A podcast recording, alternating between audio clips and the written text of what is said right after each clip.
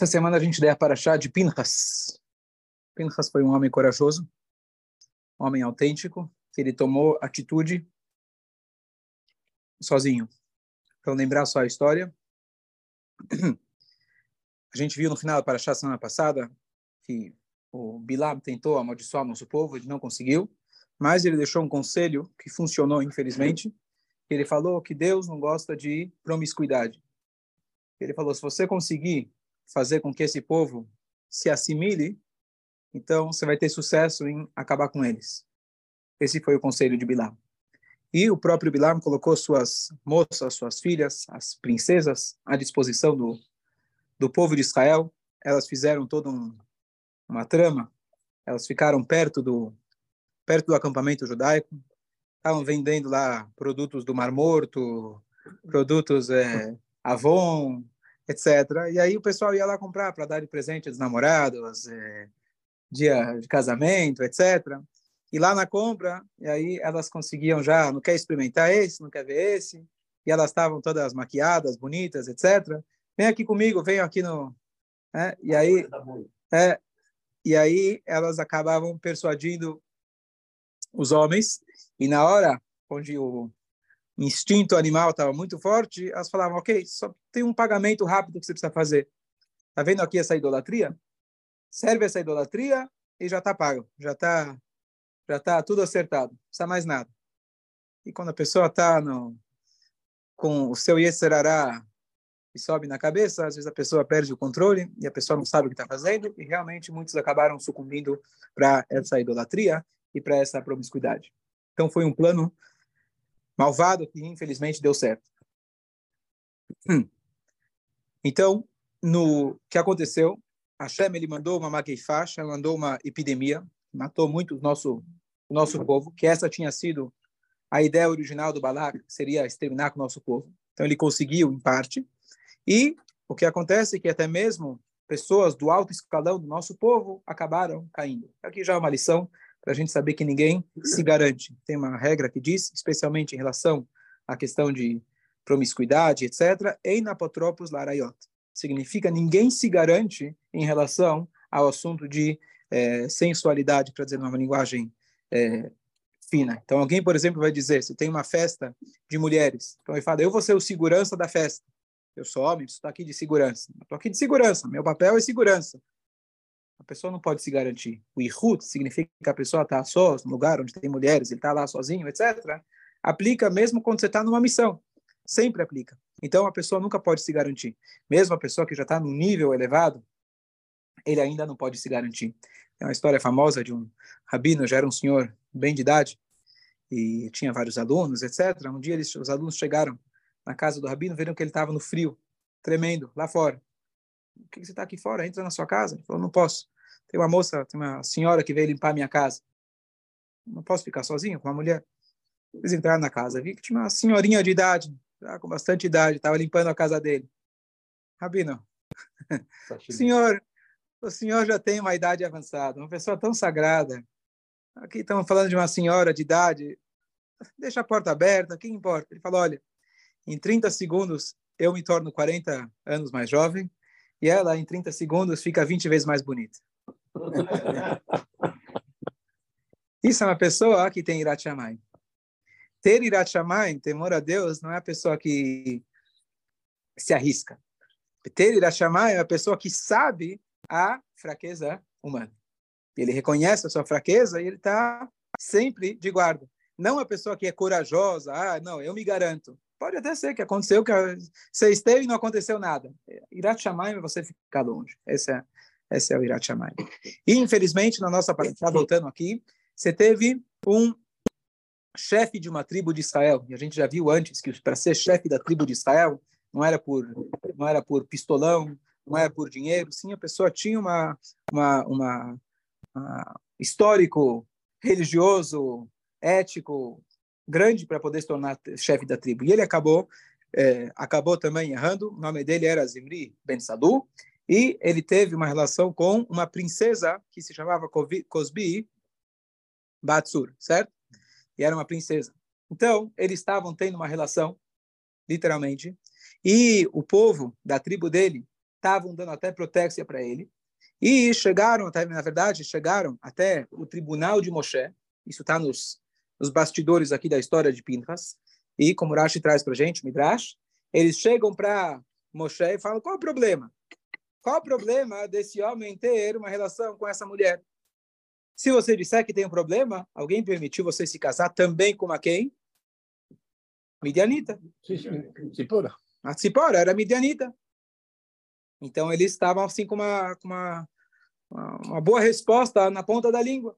Então, quem, se você falar que pode, tá tudo certo. Se você falar que não pode, por que você pode? Qual era a resposta? Ela se tinha convertido. Eu disse. Mas aqui não era casamento, aqui era. Era esporádico. Exatamente, era espontâneo. É. Então, então, na verdade, é claro que não tem nada a ver uma coisa com a outra. Moshe era bem, ele foi lá, ele casou com ela, fez tudo conforme Alaká, não foi uma coisa espontânea, não foi uma coisa de repente, ele foi lá, encontrou a Tzipora, foi convidado na casa dela e etc. Encontrou no poço, que era o lugar onde nossos patriarcas também encontraram. Então, foi toda a maneira certinha. E naquela, naquela época, inclusive, antes de matar a Torá, o que, significava se converter? Eu aceito Hashem como meu Deus e vou aceitar. Era uma coisa rápida. E ela, então, se converteu. Aqui não foi exatamente esse o caso. Aqui ele foi na verdade, ele saiu do caminho, ele encontrou ela lá fora das nuvens. Quem mandou você sair fora das nuvens, em primeiro lugar? Quem mandou você ir procurar outras mulheres? Falta mulheres aqui no povo de Israel? E, então, com certeza, uma coisa não tinha nada a ver com a outra. Fora que a pré-condição dessas mulheres era o quê? Fazer idolatria. Então, não tinha nada a ver. E naquele momento, Pinchas, Moshe Rabbeinu, diz para a gente, Midrash, deu um branco nele. Ele não sabia o que responder. E Pinchas... Ele esqueceu a E deu branco, você falei. Deu branco, ele esqueceu a Alahá.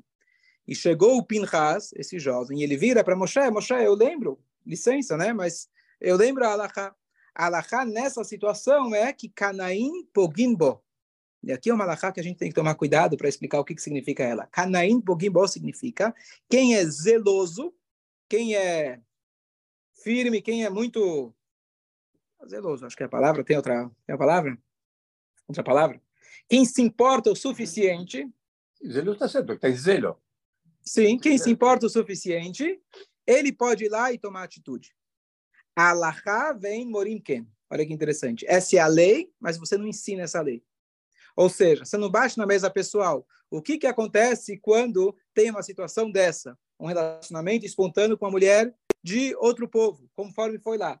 Ah, você tem que matar ele. Não, não é um tipo de alahá que você bate e fala, essa é a alahá. É uma alahá que, se você é zeloso o suficiente, você sabe dessa alahá, você vai lá e toma atitude sozinho. Não façam em casa hoje em dia, não estamos numa época de. Não é você levar a receita e fazer em casa. Não estamos na época onde temos o tribunal de Israel, rei de Israel, etc. Ninguém pode pegar e tomar atitude sozinho. Eu estava justamente falando com meus filhos essa semana sobre o, o assassinato do, do, do Rabin, né? Então eles perguntaram, será que foi correto? Então, né? é, é muito parecido. O cara que fez, né? O cara que fez Igalamir, quem lembra, entrou preso sorrindo. E ele achou que ele fez um ato de pinchas, tá certo? Por quê? Qual que é a lógica dele? Sim, sim, tem a entrevista do irmão dele, depois vale a pena assistir a entrevista do irmão. Todas as conspirações que surgiram depois, o irmão fala, é uma pena que surgiram essas conspirações, porque a gente queria que soubessem que foram, fomos nós mesmos. Não quero conspiração, que foi o Shimbei, que foi aqui, que foi ali. A gente fez isso mesmo, porque a gente queria matar ele, porque ele estava dando os territórios para os árabes, assim ele fala. Então eu já tinha, eu, meu irmão, ele foi preso por alguns anos, depois ele foi solto, que ele não estava ativo na, na, no próprio assassinato. Ele vai entra no YouTube, você vai ver, é uma coisa incrível. E o irmão dele, que foi e fez sozinho, ele foi preso, foi preso para né, prisão perpétua. E, mas ele falou: Eu estou pronto para entregar minha alma, Messirut Nefesh, alto sacrifício, pelo bem-estar da nação. Será? Será que hoje a gente está nesse nível? Como Pinchas, aqui Pinchas ele veio falar com Moshe Rabbeinu, vou terminar a história logo mais. Moshe Rabbeinu falou, pô, já que você lembrou vai lá e faz. Não é um cara que sozinho toma atitude, etc. Existem leis, existem formas, existem... Você pode não votar nele, você pode fazer um protesto, um país né, onde você, para o Hashem, você pode protestar e etc. Mas essa não é a maneira da gente tomar atitude sozinho, sem dúvida nenhuma. Então, não estamos aqui justificando o ato atual, então não não leva para casa essa essa lição, se levar ela no sentido mais amplo. E aí, então, Moshe Rabbeinu fala, bom, já que você lembrou a Alahá, então, Kraina de Igreta revelei parvanka, uma linguagem em aramaico, diz, que diz o seguinte, quem lê a carta, já que você leu a carta, você descobriu, então vai lá e age você mesmo. Já que você lembrou a Alahá, então vai lá e faz. E ele foi lá e ele matou em pleno ato Zimri e Cosbi, ele pegou os dois com uma única lança, fincou nos dois, e como o Midrash traz, tiveram dez milagres simultâneos naquele momento, entre eles que ele acertou exatamente nos órgãos íntimos que estavam cometendo o pecado, levantou os dois com a sua mão, imagina, levantar os dois assim, e andou com eles por toda a Mahané, ele não foi atacado durante esse momento, e vários outros milagres, e dessa forma, Hashem estava provando de que a atitude dele realmente foi aprovada por Hashem. E justamente a maneira que ele fez, onde ele fez, como que ele fez, mostrava realmente onde foi o erro deles. Nesse momento, então, a Parashá conta para gente que Pinchas ele ganhou um prêmio fora do comum. Acho que a piada mais famosa judaica é aquela do cara que queria virar Cohen. Acho que não tem piada mais famosa que essa, não vou contar, por favor. Ou bar mitzvah do, do, do Brit Milá, bar mitzvah do, do, cachorro, não sei qual das duas é mais conhecida. E aí, o Pinchas, que apesar que ele era da descendência de Elazar, a Cohen, mas aí de, de Aaron, Pinchas, Ben Lazar, Ben Aaron, a Cohen, mas quando o Aaron ele foi coroado, Pinchas não foi coroado junto, e Hashem falou, vou dar para você Brit, que é o Natolá, fazer um pacto eterno, que você vai ser Cohen, e toda a sua descendência vai ser Cohen. E esse foi o presente que Hashem deu para ele. Essa é a história, por enquanto, simples da Parashá.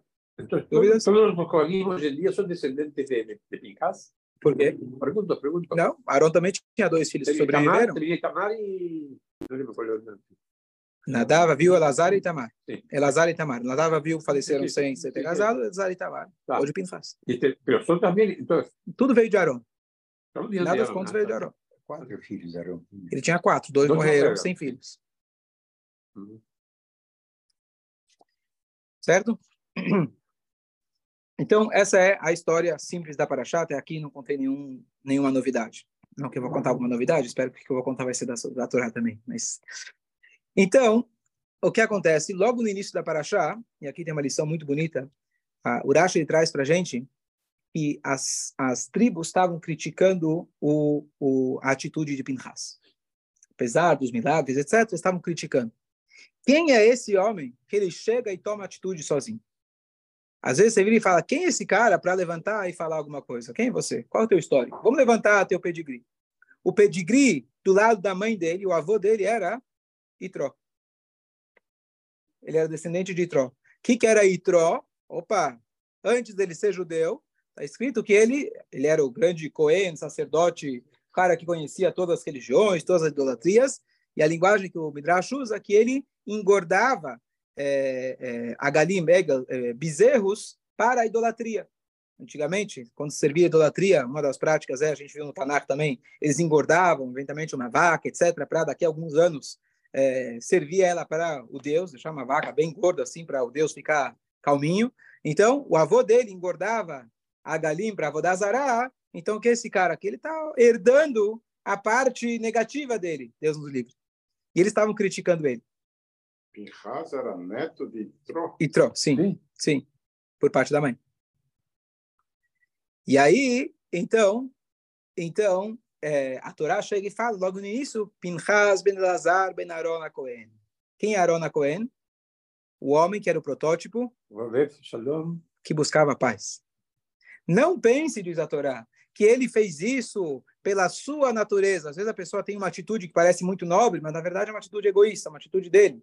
Não pense que ele fez isso talvez pela genética dele, de ser uma pessoa é, idólatra, alguma coisa assim. Não, ele fez isso pela genética, justamente bondade, da bondade e da paz dele. E aqui vem um ponto muito importante. Primeiro, uma, uma, uma, uma lição global, que se você é piedoso com o malvado, você vai acabar sendo você vai acabar sendo malvado, malvado com os piedosos. Ou seja, você não pode ter pena daquele que está fazendo o mal, literalmente, e ele tem que receber a sua pena. Você não pode tomar atitude sozinho. O Pinchas, pelo menos, ele foi lá, consultou com Moshe. Moshe falou para ele, vai lá e faz. Você não pode sozinho tomar essa atitude. E esse é o maior ato de bondade. quando você toma uma atitude contra o mal, apesar que a aparência sua, a tua atitude, está matando. Nem sempre matar é mal. Às vezes matar, você está matando o criminoso, a Torá fala, vai lá e mata ele primeiro.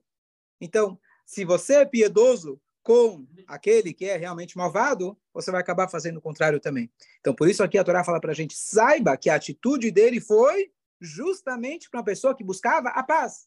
E Hashem fala, eu vou te dar o pacto de paz, você vai ser Cohen. Justamente que o Cohen é chamado Ishafes, da pessoa de bondade. Então, às vezes, a atitude pode parecer ruim, malvada, destrutiva, mas se o intuito dela ela foi muito bem analisada, foi orientada, e ela tem um bom intuito, então isso também pode ser algo positivo. Algo que no mundo moderno tudo pode, tudo tem que ser bonzinho com todo mundo e está tudo certo, a gente aceita todo, todo tipo de atitude. Não, tem coisas que estão certas, tem coisas que estão erradas. Isso que a Torá deixa para a gente claro. Isso a nível global. A nível mais individual, cada um de nós. Então, aqui vem um ponto interessante, que o que acontece? As pessoas começaram a criticar quem é esse Pinhas. Às vezes você olha um Yodi fazendo uma mitzvah, fala, quem é você para fazer essa mitzvah? Eu já estou aqui há muito tempo. Eu conheço muito mais que você. Eu não acho que está fazendo, por exemplo, chega um cara e começa a falar tem que ficar em silêncio na reza. Por que, que as pessoas falam durante a reza? E te incomoda. Por que, que ele está agora mandando em mim?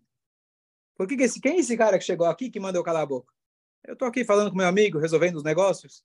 Vem na sinagoga para quê? Tá certo? E você fica nervoso. Ao invés de você falar, bom, o que, que importa quem é a pessoa que está falando? O que ele está falando está correto? Ah, não, ele está fazendo isso porque é uma pessoa muito zelosa. Ele é um cara bravo. Mas talvez o que está falando está correto para e pensa o que ele está dizendo e não cabela emet me chamou receba a verdade de quem que diz quem diz a verdade Hashem ah tá, tá vindo através da boca desse cara não faz diferença quem é a pessoa que está falando e pode até ser que a pessoa está falando com sinceridade como aconteceu com Pintas você não quer aceitar porque você não quer parar de falar então o que, que você faz você diminui o outro foi isso que as tribos estavam fazendo ah, Pinchas fez uma coisa, né? Eu preferia ficar tranquilo aqui com as midianitas, sai de vez em quando, dá uma, dá uma lavreira, né? vai tomar um arzinho lá fora das nuvens, pega um pouquinho e volta. Ah, chega esse homem aqui, toma uma atitude, não sei o quê. Para, quem é você? Você faz isso às vezes pela própria conveniência. Então pensa muito bem, quando você é chamado a atenção, ou alguém dá algum toque, e não importa quem é a pessoa. Para e pensa se as palavras que ele falou, se o conteúdo que ele transmitiu está correto, e tenta aplicar na tua vida, independente de quem falou. Sabe? É interessante isso falou, mas tem, uma, tem um conselho que acho interessante também, que você tem que ser firme nas ideias, mas suave com as pessoas, né? Então, tipo, você pode ser, você pode ser gentil com as pessoas sendo firme nas suas ideias. Não precisa ser um revoltadinho querendo ser o dono da razão, mesmo que você tenha razão. Tá certo. Então isso em relação a você. É, Mas se tem pessoas que não escutaram a tua a tua a teu conselho. É. Vem o cara com com com uma atitude não muito bonita. O cara vem bravinho e ele vem e não fala do jeito correto. Não por isso você tem que ignorar o que ele está dizendo. Então, para você realmente você não tem que ser o zeloso, tá certo? Eu vi uma, uma dica muito interessante uma pessoa estava falando que na sinagoga dele, uma coisa que acontece, que não sei se alguma outra sinagoga aconteceu, tem pessoas conversando durante a reza. Não sei se já aconteceu em alguma outra sinagoga, mas na sinagoga dele acontecia. E aí chega um cara, faz o shh, aí outro faz o shh. Quem é você para fazer shh? Nu. E aí fica o, shh, o nu, shh. E vai uma briga na sinagoga, e vira uma guerra mundial. O, shh, o nu, o que quer falar, o que não quer falar, o que deveria falar. E, e ele tem uma sugestão interessante. Ele falou o seguinte: eu conversei com o Rabino, o Rabino falou que eu posso fazer isso, ele me deu autorização, e ele falou que ah, se ele está lendo na Torá, por exemplo, só estão conversando, se a pessoa está conversando em silêncio, então não está atrapalhando ninguém, esse problema dele com Deus, não é meu problema, não sou eu que tenho que virar para ele e mandar ele calar a boca, esse é o problema dele. Você está resolvendo os business dele, questão dele. Número dois, eu não posso eu confrontar a pessoa, eu não sou melhor que ninguém. Você nunca conversou durante a reza? Não vai dar no outro se você não é o grande tzadik, tá? que nem você falou. Então você precisa ter a moral para falar. Mas o que sim ele falou, eu viro para o Hazan, não olhe para ninguém. E o Hazan espera. Fica esperando até ter o silêncio. Você não olha para ninguém, não sou melhor que ninguém, e você espera. Você espera um pouco e aqueles que estão falando vão se tocar sozinhos. E você continua. Ele falou que deu muito certo. Então, é uma, é uma dica interessante, não só para sinagoga, mas para a gente aplicar na nossa vida. Você dá uma parada, você não precisa olhar para ninguém. Você não precisa criticar ninguém. Continua a tua vida, continua fazendo o que é correto e pronto. E as pessoas, aos poucos, esperamos que as pessoas vão aprender. E aqueles que não vão aprender, não vão aprender de qualquer jeito. Talvez vai procurar outra sinagoga. Certo? Eu li um negócio a respeito e no sinagoga o rapaz chegou para o Rabino e falou, oh, não aguento mais, eu não venho mais sentar aqui. E ele falou, por quê? É, porque o fulano conversa e outro no seu peito, faz barulho na hora disso, na hora daquilo. Não dá, aqui a gente tem que só rezar. Falou para ele, então vamos fazer o seguinte, pega um copo cheio de água, se você dá três voltas na sinagoga com esse copo cheio de água, entendeu? E aí depois você me fala se quer ir embora ou não. Aí ele fez isso, né? Porque podia derramar, né? Deu as três voltas. Quando chegou para o Rabino, ele falou, e agora, você escutou barulho? Falou, não, porque você estava concentrado aí. Boa, boa. Muito boa. Na reza, boa. Que atrapalha. Bonito, atrapalha. bonito. Atrapalha. Tá bom? Eu escutei uma história uma vez também que chegou um rabino novo numa, numa congregação, né? E aí ele fala, aí apresenta para ele a comunidade e tal, o rabino anterior estava de saída, e aí tá, o cara vai, vai, quando chega, já quer botar uma disciplina grande ali, para todo mundo ficar quieto, tal, tal. E aí ele começa a perceber que todo mundo chega nessa comunidade com, os tsures, um maior que o outro, e todo mundo com cada vez mais tsures, não sei. Aí, quando o rabino anterior veio uma vez visitar ele, ele falou assim, pô, você não tinha me falado que, que isso daqui era assim, né? Que tá todo mundo com tantos problemas, né? Eu falei assim, mas não, não acontecia isso na época, né? Não sei o quê. Você mudou alguma coisa, por acaso, aí no, no, na tua dinâmica aqui? É, eu acho que eu comecei a pedir um pouquinho mais de silêncio, para as pessoas não se falarem tanto, talvez foi isso. Com certeza. Parando de falar em Parando, Parando, é, entrar com a família depois. É, né? Sobra para ele. Bom, mas é muito importante nesse negócio de Pinchas a gente lembrar o que, que é em relação a nós e o que é em relação ao outro. Em relação a nós, você tem que ficar em silêncio. Em relação a nós, a nossa atitude tem que ser a melhor e a mais gentil. O que a gente está falando aqui em relação ao julgamento alheio. Isso a gente tem que tomar cuidado. Às vezes acontece muito, quando a pessoa começa a ser mais é, cuidadosa consigo mesmo, ele começa a se tornar o juiz de todo mundo. O cara entrou em dieta. Ixi, o que, que você está comendo? Olha que ruim. Isso aí é veneno para você. Você, você comeu, né? você comeu até ontem. Depois de amanhã você vai acabar a tua dieta. Mas agora você virou o, o xiita, que começa a criticar todo mundo. É natural do ser humano. Como que para de fumar, né? O cara que para de falar, olha, isso é veneno. Você fumou a tua vida inteira, o que você está falando? Tá certo? A gente é assim. Por quê? Te dói. Te dói, por quê? Não é fácil. Você está aqui trabalhando, se esforçando, e o cara está lá aproveitando, entre aspas, tá certo? Então, dói. É isso que, isso que acusaram Pinchas, dizendo, olha, você fez isso porque te dói. Você fez isso porque te lembra teu passado, alguma coisa assim. Fez... Não. A Torá fala, ele fez excepcionalmente, ele fez isso realmente com intenções puras. Então, quando cabe a nós julgar o outro, tem que ser com toda a sensibilidade. Uma vez alguém chegou no Rebbe falando sobre conversar na reza, e ele reclamou justamente essa reclamação que acontece de vez em nunca, né? Tinha cara, um cara conversando perto dele. Claro que atrapalha. Se você é aquela pessoa, fica quieto, com certeza, se concentra na reza. Não tem dúvida nenhuma. Não estou incentivando alguém a falar na reza. Estou incentivando a gente conseguir não julgar o outro, que é muito mais difícil. E ele falou: pensa nesse homem que está aí do teu lado, ele nem queria vir na sinagoga. Ele nem ia vir na sinagoga. Ele fez um esforço tremendo para vir. Olha, olha que mitzvah que ele fez. Tentar olhar com um olhar positivo. Claro que não é fácil. Claro que não é fácil. Se você tem um jeito de conversar, de falar, mas pelo jeito já, já tinha tentado todos os jeitos. Ou você pode ir para outro canto na sinagoga. O ponto aqui não é especificamente sobre falar na, na, na reza. É a gente não ficar julgando os outros. Não é o nosso papel. Hashem que julga, e Hashem vira e fala, Pinchas, eu atesto, eu coloco o meu pacto. Ele fez isso com intenções corretas. Não cabe a você ficar julgando porque ele fez aquilo. A atitude dele foi certa e com as intenções certas. Certo? Ok, eu vou parar hoje por aqui. O tempo é curto. Shabbat shalom. Shabbat. Shalom. Foi, foi.